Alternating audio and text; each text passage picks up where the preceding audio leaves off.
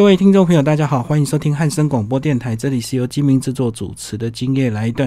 那我们今天的来一段节目呢，要为听众朋友介绍一个呃非常有意思的这个邮差先生了。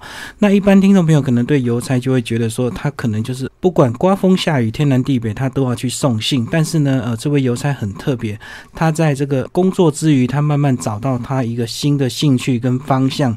那他的一些作品呢，也感动了很多人哦。那他过去去呢，呃，在十二年前，他很单纯是个邮差。那因缘际会呢，在呃三年前的某一些时间哦，认识了一群人，从此开启他新的另外一个生命的一个方向。那他叫做李翔，那他最近出了一本他的摄影专辑，叫做《猜猜工作日志》。那这本书呢，呃，主要他服务的范围呢是以台南市为主哦。那这本书呢，就有收集他过去这个三年一直到现在的很多这个摄影作品。那会让人家感动的地方呢？其实他在这个摄影作品的这个不经意都会摆上他这个呃他的工具车，也就是他的邮差车，就会让人家感觉这个照片呢更加的有生命力啊。那我们今天非常高兴邀请到这个作者李翔来到我们的节目现场。Hello，李翔你好，幸运大哥好。好，那李翔一开始可能就跟我们先聊一聊，你在十二年前当中为什么会想要当邮差？哦，其实那个一开始也是都为了生活，就跟现在时下年轻人没什么两样，就是去考邮差，对不对？就单纯就是考那份工作，为了糊口饭吃。可是你最早本来的工作是什么？就是在还没当邮差邮差就是我第一份工作，就是你第，所以你毕业之后就回到你的台南，就是你算你的家乡吗？对，台南是我家乡，我出生的地方。所以一毕业很自然就是留在台南工作。对，以前是在外地念书啊，那后来考上就回到台南工作。可那时候如果你要考这个，应该有很多选择吧？当然啦，那为什么会决定考邮局？因为可能想说，嗯，单纯觉得门槛比较低之类的，没有，就也是都到现在其实都很难考。可是就虽然说没有说对工作抱持了一些什么憧憬，但是就觉得说，嗯，可能觉得这份职业隐约会觉得直觉就觉得这是适合我的职业啦。所以你一开始对邮差这份工作有一些想象，或者是你觉得它是有使命感的吗？还没。就是很，但是许仙真的是蛮单纯，就是说，就是工作，我鬼克克哎，啊，克克来熊班的喝啊，然后就考上，会觉得说，哎，毕竟他是在外面骑车自自由自在的，可能就会比较符合自己的个性呢。哦，因为不用坐办公室，不用被拘束，对啊，对？啊，对啊，对啊，嗯，所以你第一次考就考上吗？对，哦，所以你算是算是会念书的人，对不对？没有，因为回想到那一阵子，那个其实也是都很拼的，都每天起床就念到大概凌晨两三点，所以大概准备那个考试多久？哦，也准备了大约三个月。哇，三个月。嗯，那考上之后，你就果然呢这个邮差的工作跟你本来的想象一不一样？还是果然就是这样？果然不一样。而且一开始进去吼，那个很那工作状态完全是跟自己想象完全不一样。你可以想象的出来说，那种骑车的过程是很浪漫的，对不对？嗯嗯。但是开始一遇到下雨啊，就像大哥讲，刮风下雨，再拿。每一张信的那个移动的同时，那个雨水都是负担在自己的身上，所以你光一个你一个动作，或者是跟人家签收一个挂号。那个都会造成我们工作上很大的负担，所以那个送完真的回家都马上躺着就睡着了。所以你本来只有看到邮差在外面很悠哉的骑着摩托车，你就觉得很自由，但是你不知道其实还有天后的影响，甚至呢你在工作前其实还是要做一些收发的动作，对不对？没错，那也是比较繁琐的。嗯，所以你包括是跟那个，其实，在就因为它是非常贴近居民的生活日常，那偶尔会因为现在社会的变化之下，那会。有的时候居民在抱怨，都会抱怨一些比较没有道理的事情。对，那其实那种言语上的伤害，其实对我来说是比较大的负担啊。反而不是说送信的过程。哦，就是你收到信，他可能会跟你啰嗦。真的，就是为什么那么慢？嗯，或者是之类的，或者是之类，或者是包装可能，哎，为什么这边有破损？又破了。对，那其实都是不是刻意去造成的，但是都会被诟病这样。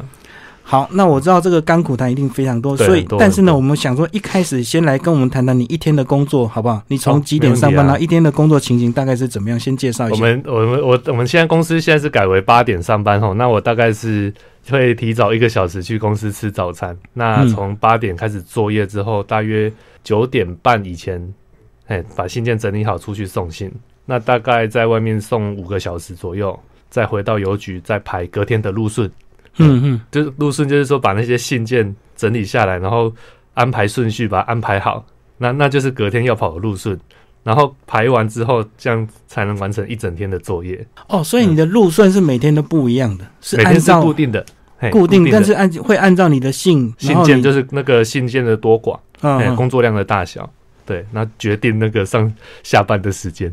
哇，所以在外面五个小时，但是前后都要在邮局先做整理的动对，作。前后都有在那个邮局的前那个前置跟后置的作业。所以一开始一早的分信会不会很复杂？我们现在比较没那么复杂，现在分信就有，因为台湾各地的邮局生态其实不太一样。那以单就我们那边的邮局来说，我们是分信是有给外包，嗯所以我们下午再回来把那些信件报出来，再从再分拣这样。哦，所以一开始会有外包，会先有人做一些基本的一个分类就对了。嗯，对，然后我们早上也是会 share 掉大概半个小时的那个初分这样。嗯嗯嗯嗯对，我们就嗯。所以你喜欢在外面还是邮局的头跟尾？我喜欢，刚刚比较喜欢投，就是一开始、啊一早上，嗯，嗯因为在公司排信可能就觉得，嗯，你说就是坐坐在那边排信呢，可能有时候会觉得有一些单调吧，对，嗯嗯嗯会嗯。会有这种感觉啊。好，那到了九点多要出门，对不对？哎，是那九点多基本上路线都是固定的嘛。对。然后最大的因素当然就是天气，对不对？对天气，然后最讨厌就是下雨，没错，因为信件信件不能淋湿，然后嗯签收什么都很麻烦。因为因为下雨天，我觉得是不知道是我自己觉得啊，反正我觉觉得全台湾的邮差应该都很讨厌下雨啊，哎呀，因为下雨。最艰苦的是说，你到最后淋到，譬如说你工作了第四个小时，嗯。你一直淋到第四个小时的时候，它雨水的重量是加总加总在你身上的。嗯嗯，嗯。对，，所以就是刚刚我刚我刚刚讲的，你可能停下车来去走一步路，去投递那个信箱，对，那个都对自己的体力到造成很大的负担。对以前一个一两个小时可能没有感觉哦，但是真的是到后来，你就会渐渐的发现，尤其是梅雨季的时候，那每一集真的很恐怖。但是除了身体的疲倦，我我觉得最麻烦应该是怎么样保护让性不要淋湿，对不对？对啊，而且就重点是还要不能淋湿啊。对对对对你就是不是光身体的煎熬，你还要精神的一直很紧绷，一直在集中在那个状态。嗯，对，所以下雨天最累的是这样。然后下雨天收到信的这些人呢，是不是最常会抱怨？很很几率很高啊，是是对，但是。又没办，真的说真的，其实没办法避免，你淋久了那个都一定会湿掉。哎，这样子我我嗯我会很好奇，你们邮差像你个人是可能在乡间跑，对不对？所以包括你的风景很多都是乡间的这个呃景色。乡间跑比较好玩，还是在都市里跑？呃因为我没有差，别在哪里？因为我没有真的很认真的比较过这个生态啦。嗯那如果我就是只能以乡间来做出发点，那这个那就是说人情味比较浓厚。嗯对，那简单说，我出去送信，那可能说他们不会把你当成一个工作看待，就把你当成一个朋友。对，那就是哦，你给他个来啊，你给他个来啊，对，就会大家都会好像打成一片的感觉。对，我相信在乡下应该会蛮多这种，甚至他可能会顺手拿一个小东西给你吃，对不对？嗯嗯就是对，乡下的人情味对，。会有这种招待的心态。嗯，对，但是我觉得最麻烦就是嗯 呃，会遇到像你在照片里有有一些宠物可能会追着你跑，那嗯最长的就是邮差是不是常常会被狗咬？对啊，这个这所以你自己也有你自己也有过？这个是这个有过，只是没有把它，就是那是一开始狗跟你不熟吧？如果熟了，是不是就不会了？一样啊。其实它不是对那个邮差那个人敏感，它是对那个车的声音敏感。嗯，对，所以可以相较之下，其实你有看过那个骑骑车送那个瓦斯桶的吗？嗯还大概有看过，就是他会对那种野狼的声音，啵啵啵那种声音会很敏感，那种频率，哦，那偏偏你们的车就是这种车这。种频率，对这种频率的车。然后你有没有想过，为什么邮差送的车一定是打挡车？为什么不是像我们现在很哦这个我觉得骑到现在，我倒我倒觉得，因为之前也是有什么类似觉得自动车比较好骑、啊，对对对或者是说，哎、你要改成电动车之类的这种声浪存在哦。啊，为什么会选野狼？就是它的 CP 值最高，它可以骑最远、最省油、载最重，哦，所以是有原因的演真的是。有原因。我觉得，而且那个维修上面真的变成说，野狼只要需要固定的保养、更换嗯零件，这样就好了，那基本上不会出太大的问题。哦，就是耐操又载重，然后又省油，嗯就是这个原因。对，除非说你就是在外面的时候遇到那种特殊情况，就破像破胎啊，或是嗯车体、就车的真的是有故障、够了啊呢，需要人家来救援的时候，不然其实真的都一般。一整年下来，其实那种故障几率很少。那你这样送十二年，我在想一开始、嗯头一阵子在跑的时候，那时候会不会很慌张？就是你你要去记路线，又要知道这个柱子，然后又要去找柱子。真的，因为那个时候十二年，那个时候刚开始学，其实没有像这些什么 Google Map 啊，什么什么那么发达的，可以去找寻那种路线的感觉，而且就算有，我自己也没有去认真的去找，只能靠的就是说一张那个师傅留下来的手绘地图，然后去把它在脑袋里面用三 D 转的去投射它的路线，然后就对照着信对对照的信的地址这样一张一张，然后对着那个路线这样一直一直用脑袋记。所以大概到了多久你才开始熟练？哇，大概大约要半年吧，半年最少要半年了。嗯嗯嗯，对啊，好，那聊完这个基本的邮差的甘苦谈之后呢，再来就谈谈你说你三年前因为是一场朋友的聚会，是不是？然后认识了一群很热爱对，就在，是因因缘际会嘛，然后就那个认识一群热爱跑步的朋友啊。哼，对，那那群朋友就是很有意思，就是他们对于生活上都有各自个性的诠释，那他们又很喜欢说考究台湾本土化的历史。对，嗯，那就是包含说原有的历史，我就意思说原有的历史，包含说说，哎、好像就是一百年前台湾本身存在的历史那些东西啦。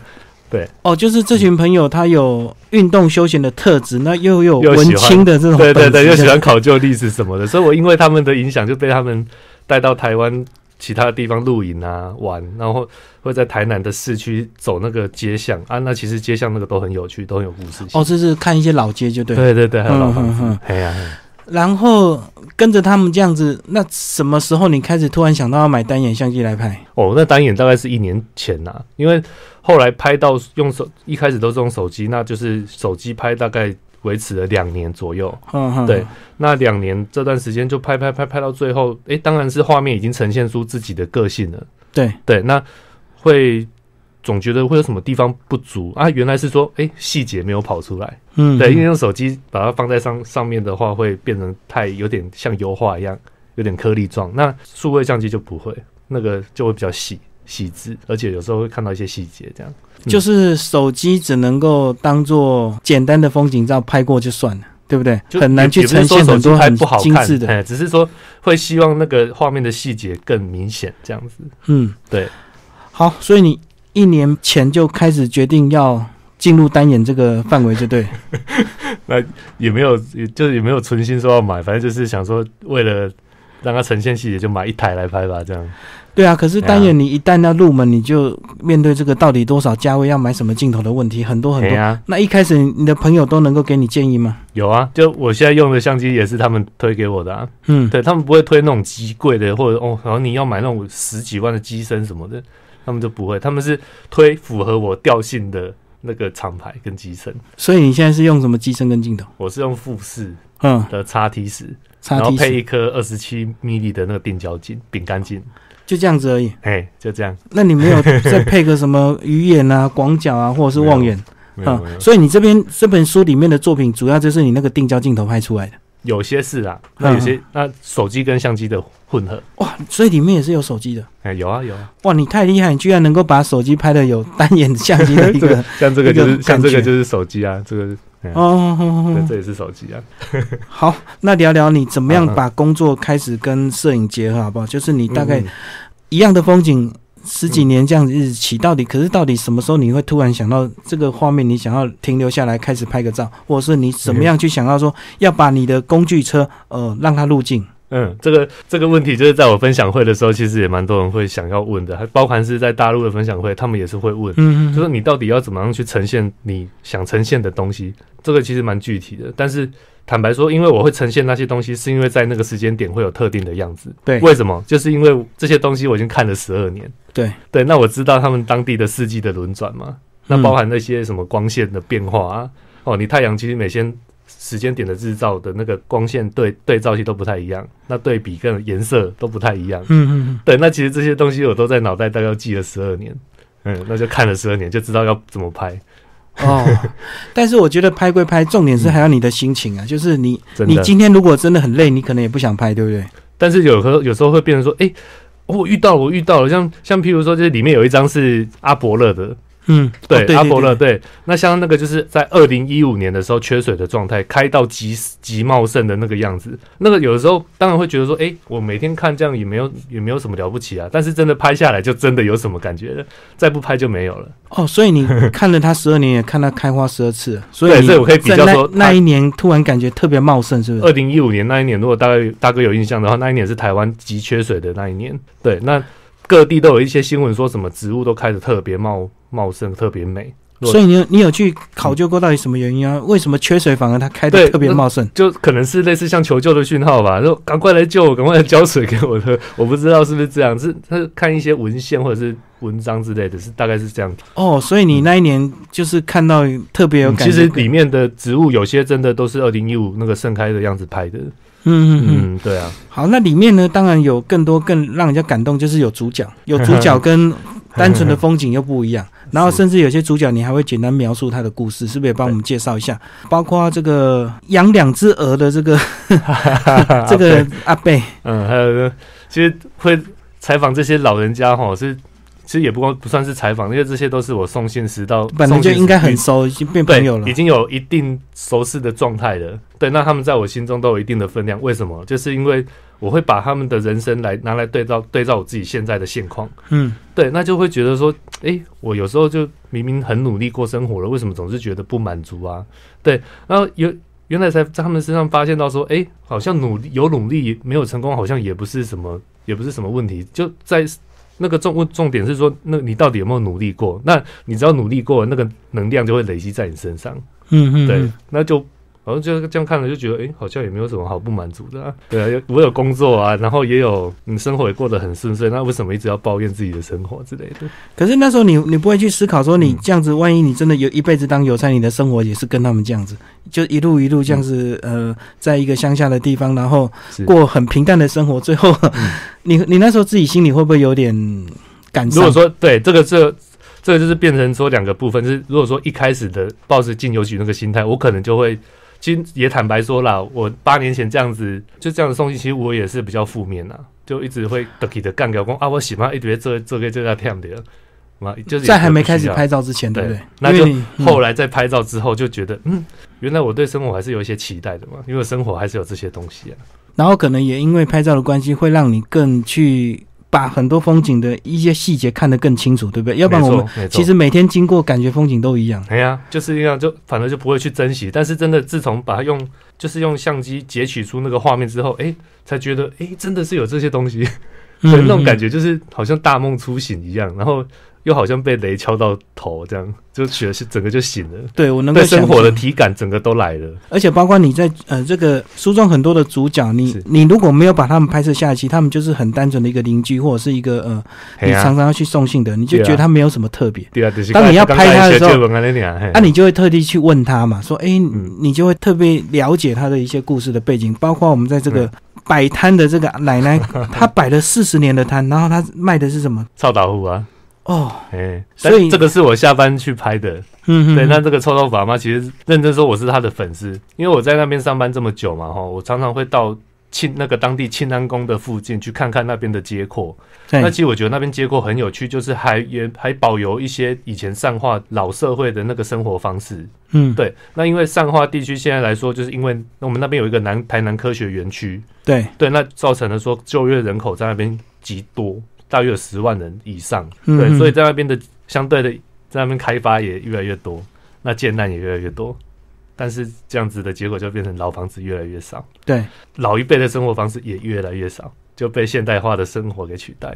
所以我很喜欢那边，就是因为它那边还有那种原来我小时候看过的那种生活的氛围，所以我很喜欢去那边。那它会吸引我，就是他就是这样默默的一个人在那边弄东西收，看那个摆摊收摊，嗯，都一个人，然后跟邻居就是互动的融融洽洽这样，所以我那天才决定说，哎、去特意下班后去找他，难得有比较早的下班一天去找他吃东西，然后顺便访问他说想说要拍他，但是我也没有刻意说就是要拍他啦，是我就先想说，哎、看聊不聊的投不投缘啊，嗯，就他就是 可能因为我的裤。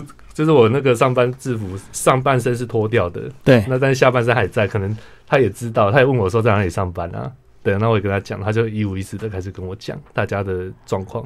哦，所以这种生活体验是你过去完全没有。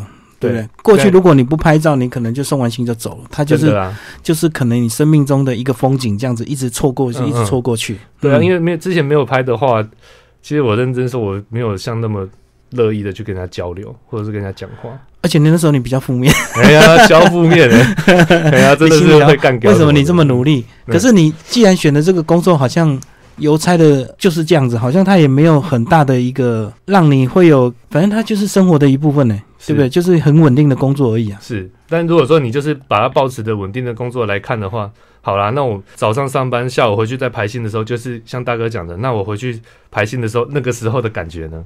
嗯，好，我有曾经也是想过，难道我这样就要一辈子这样早上这样上班，四点多、六点、五点像下班啊？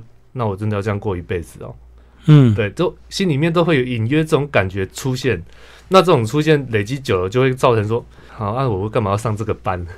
对对对，大刚都得变工人把个东西做较凉啊，就去讲万斗讲啊，你做较凉点，这个底下在讲迄五狗细沙有无？就是在柜台里的，对对对对，这这在公司的时候呢，哦，会造成这种负面情绪。那我觉得这样很不好。嗯，对，那真的好险，后来真的有开始开启不一样的生活之后，对，那这些想法就真的就渐渐没了啊，人也变得比较乐观正面一点点。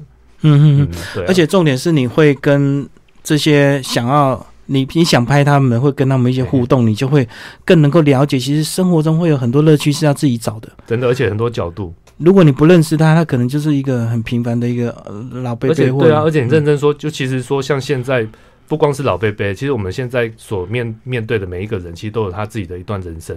嗯，那我其实对这种人这种背后的人生故事，其实是很有兴趣。对我都会想要去采访。好，那重点刚刚那个阿妈她的臭豆腐好不好吃？好价，那个够那价钱够人嫌贵啊！可是它那个就是它是很大块的啊，它价位应该是很就十块、四十块一份，四十、四十、五十啊。但我觉得无所谓啊。哦，可能大家如果用那个四五十，会在当地他会觉得贵，可是它的东西可能是比较大的。对，它是比较大而且又实在的，它那个是真的会臭的那种，嗯，不是药水臭哦，它是那种发酵臭的那种。哇，好，对，那再来呢，还有一些呃，你你的车子会入境。那有些是单纯的风景，那你怎么样去？就是说你怎么样会去思考？说我我我突然想要把车子放在镜头前面这样子录镜。哦，这个这个其实也也其实就就有一些过程啊，因为那个时候一开始用手手机拍的时候啊，其实都是乱乱拍。对对对，对，那都是记录自己好像吃东西啊，然后买东西啊，一些杂七杂八的啊，没有什么个自己的个性存在。但是就是，嘿，但是后来就是渐渐，哎，朋友因为也有摄影。对，那他们在也有在摄影上也有一些专业上的程度啦，某一些程度，那就是去问他们说，哎，你的照片怎么可以拍成那个样？对，那他们就慢慢教。那其实一开始就没有水平啊，什么什么画面都歪歪歪格起错啊，那 就歪格起错啊，那那就渐渐在他们的调教之下，就开始慢慢诠释自己的照片。所以你那时候用手机拍，有上传到那个呃网络去分享给大家看吗？就是都要那个 Instagram，就是都在上上上传到那个平台。是是是，所以三年前就已经有在上传。对，就是大概三年前。啊，对啊，那现在有还在还看看的话，可以拉到最下面，就还有看到说，哎，我以前跑步的样子啊。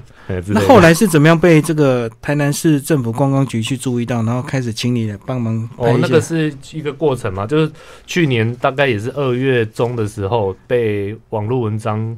哎，就是转机转贴文章，对，就被分享出去。哇，好了，被一分享就造成就是，呃，就开始变得追很多追踪人人数上上升。所以你现在有多少追踪？我现在大概三万八吧。哇，好好多。对，按照去年的时候就是其实五六七八千这样而已，然后就一整年就上一整年就呈现这个幅度成长。对，那。就是后来，因为那个文网络文章一出来，就是就是现在我们的一伟大大，嗯 嗯，对，然后就开始有注意到你的注意到我，然后跟我联联联络这样子。那觉得出完书之后有没有你的生活有没有什么改变？有啊，有啊，很大不一样。差别在哪里？差别说以前可能嗯，真的还有时间做，就是可以发发发呆啊，或者是真的哎无所事事划手机这样的。嗯嗯嗯，但是现在。我看现在讯息啊，我看一小时不看手机讯息，可能就回不完了。哦，就是你的账号上很多人，对，类似类似这样的。但是公司同事嘞，我我公司的同事其实因为我们感情还不错，嗯嗯，那我就跟他们强调说，嗯，在公司的话就不要再去说我拍照干嘛干嘛的，那我们在公司就诚心工作的样子。对，那大家都还蛮有默契的，只是武当下也亏姐啊，哦，李翔大师哎，三回啊，这就是这样，那是因为感情好的状态。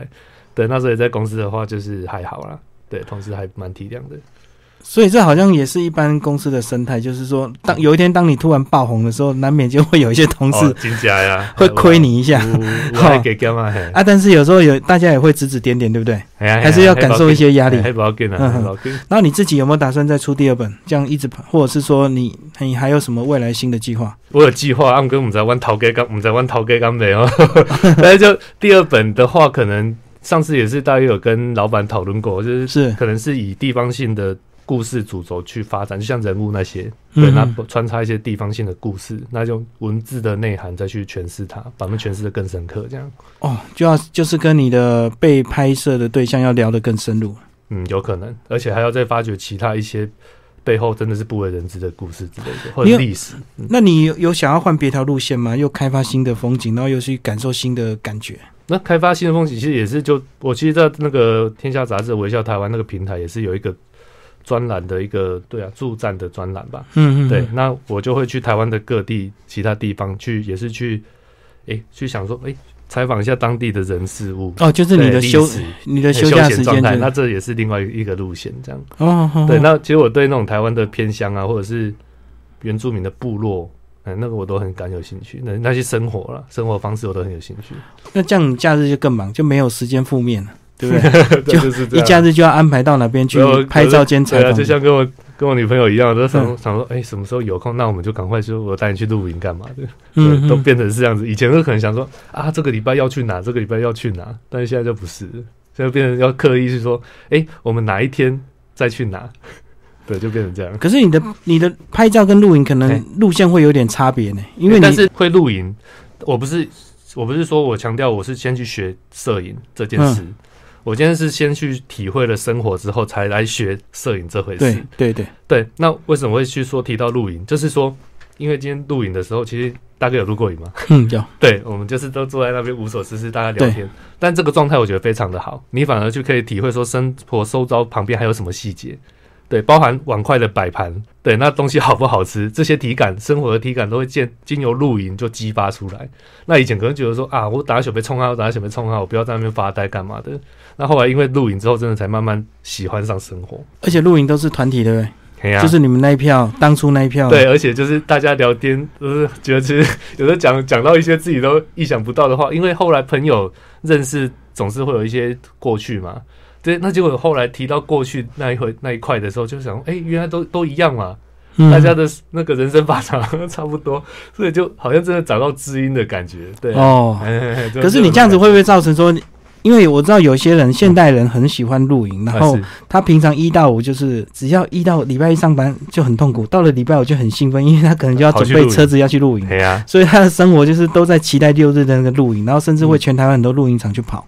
我对啊，现在露营我觉得就是越来越发展起来，当然相对的哈，我觉得这样发展可能我也不是不太乐见，因为总有一天会饱和嘛。对对对，对，那我还是觉得说，嗯，当你今天去露营，那自己产生的垃圾就自己带走吧，或者是说，诶，其实那个地方真的是野外，如果你真的是不喜欢在野外待着，毕竟会有虫嘛，对，有苍蝇什么的，那、嗯，那都难免。那你真的不喜欢那个环境的话，就不要去那边造成当地的困扰，这样啊。所以说你现在平常嗯送信的时候，你会随身携带相机吗？嘿，对还是都会对，但是现在一直有这样的习惯？对，就是现在会换一台比较小台的，就是像随手机比较轻便的对对对，会换那一种，哦，就是像类单眼，是不是？嘿嘿嘿，就小小台的，好好好好，了解了解。对啊，好，来，今天为我们的听众朋友介绍是猜猜的工作日志，呃，李翔。那这本书呢是由有路文化所出版。好，那我们先休息一下。欢迎回到节目现场，这里是汉声广播电台由金明制作主持的《今夜来一段》。那今天呢，为听众朋友介绍一段呃非常有意思的这个人生故事哦。那李翔他过去十二年呢是邮差，现在也是哦。那在三年前呢，因为认识一群朋友，开始这个哦试着用摄影呢来呃记录他的一个生活，然后开始慢慢在网络上去分享。然后后来呢，呃，慢慢被得到注意。那在一年前呢，这个有路文化呢，他们也注意到他的账号哦，所以呢，开始这一年呢，他们彼此的这个沟通，最后呢，在最近出版的这本《猜猜工作日志》这本呃，算是摄影书哦。那它特别的是，它不是只有单纯的摄影作品，其实在他的作品都都有简单的一些呃故事去分享，就是在这些人物里面都有他们自己每一个人的生命故事。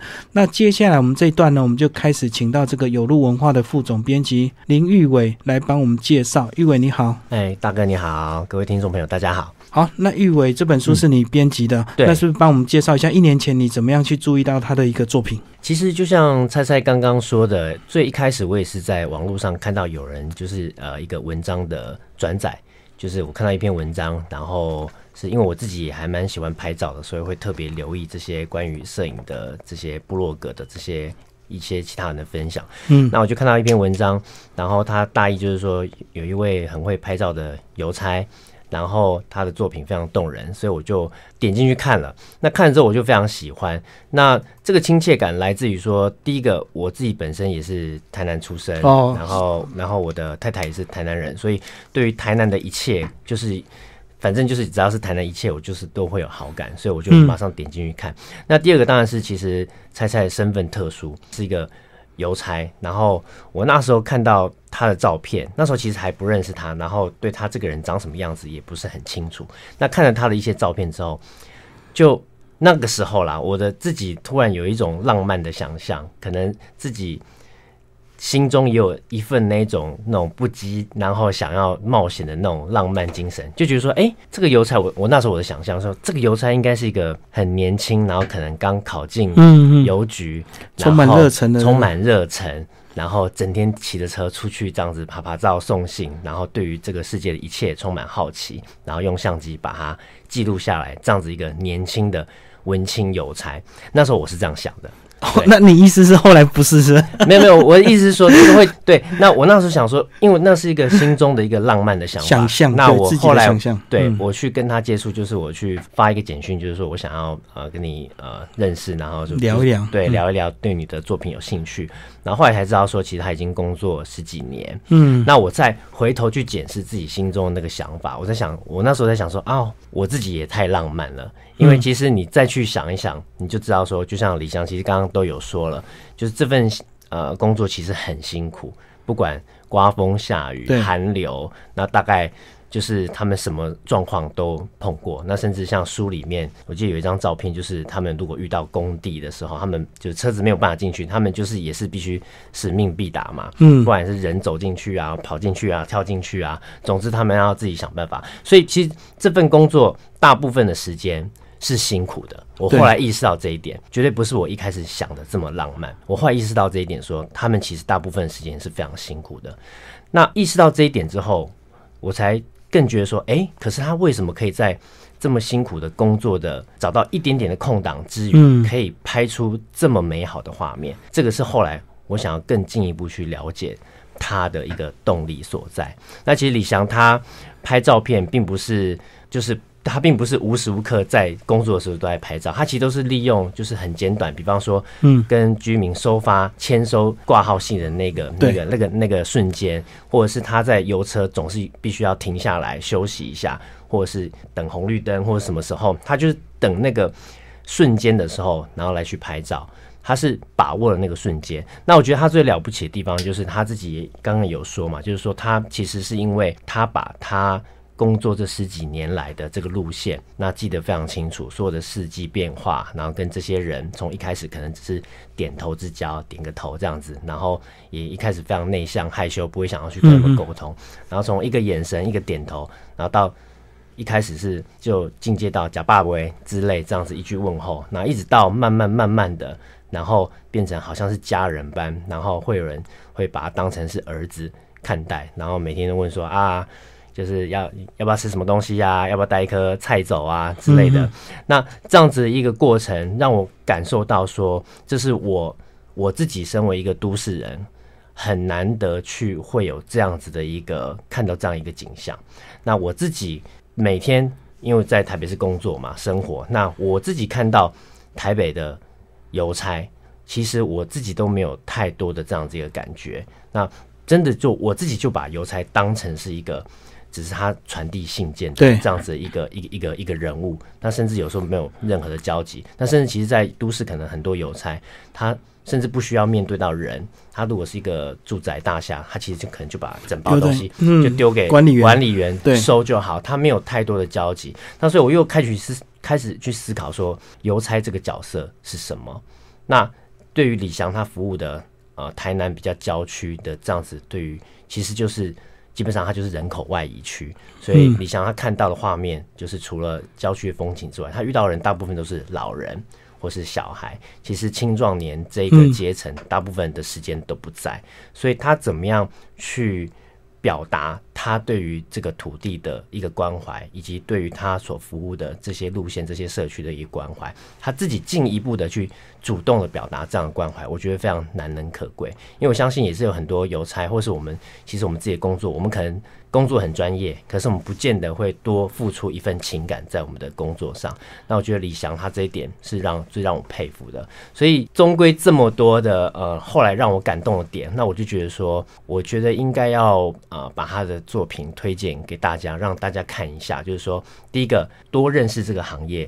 他们在做什么？那第二个就是说，他除了在自己的工作之外，他怎么样把他像刚刚他都有提到，他本来也把它当成是一个工作，可是他怎么样把他的生活也跟他的工作融合在一起？我觉得这是很重要，所以我自己也要向李翔学习，就是如何在繁重的工作之外去看到什么样的风景。其实我们每个人身边都有风景。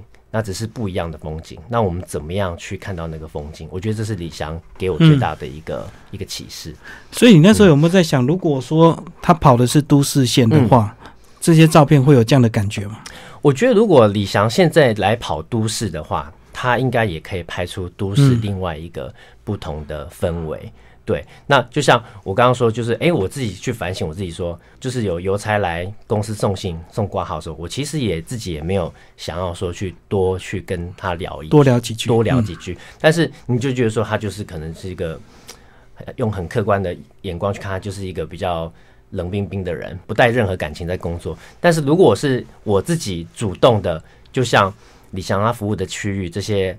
阿公阿妈他们会自己比较主动的去多讲几句话，对多付出一点关心，其实可能就不一样了。我们只要多问一句话，然后多付出一点关怀，可能本来脸上没有笑容的邮差，他就有笑容了。其实这都是人跟人就距离拉近的一个方式。对，所以你们这本书的出版，我我在想，应该并没有去完全的考量这个市场性，对不对？其实还是多了很多这个对土地的这个关怀，还有因为他职业的一个特殊。因为如果说真的要比摄影作品的话，其实我相信有可能有很多人，他有更好的技术、更贵的器材，能够拍出更美的一个画面。是。可是我觉得这就是李翔他最了不起的地方，因为他其实他不是这么在意他用什么相机，是，对他也不是这么在意他的构图，或是我们可能可能常玩相机的人都会讲究什么光圈啊、快门啊，甚至有时候你就会开始比起规格，我要用什么像什么光感广角镜啊、大三元啊、散景多漂亮啊之类的。可是其实